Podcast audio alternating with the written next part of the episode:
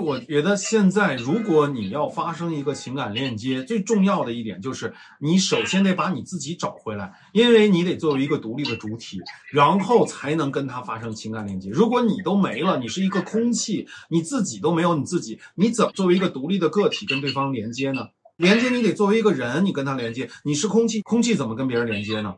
所以，首先，对方不跟你有任何的关系，是因为他想逃开你，他想避开你，你的所有的注意力都在他身上，你就好像是以他为中心活。这个时候，这个男人觉得很有压迫感，他会窒息，他的一举一动都被你关注。那么，这个时候，他就像一小孩，很想去逃脱一个对他无所不在的控制的这么一个妈。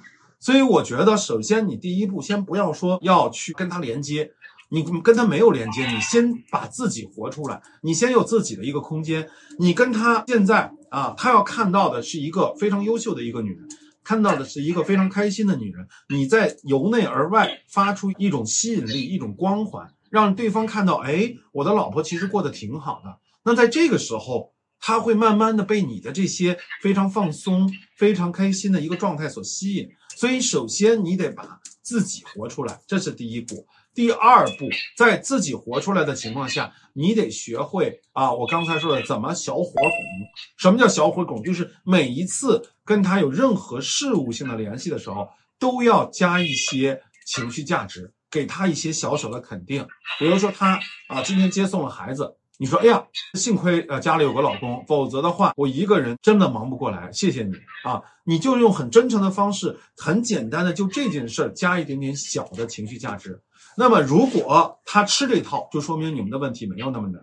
如果你说了这个以后，他根本就无动于衷，那就说明冰冻三尺非一日之寒，你需要一点点的把他暖和过来。但是，首先向他证明你是一个有自我的人，否则的话，他就会觉得他为你活太累。明白我的意思吗？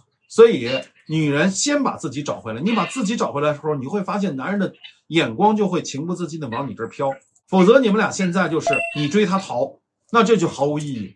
对方之所以不愿意跟你说话，就是因为他觉得你就像是一个秘密警察一样，天天盯着他，他就想离开你。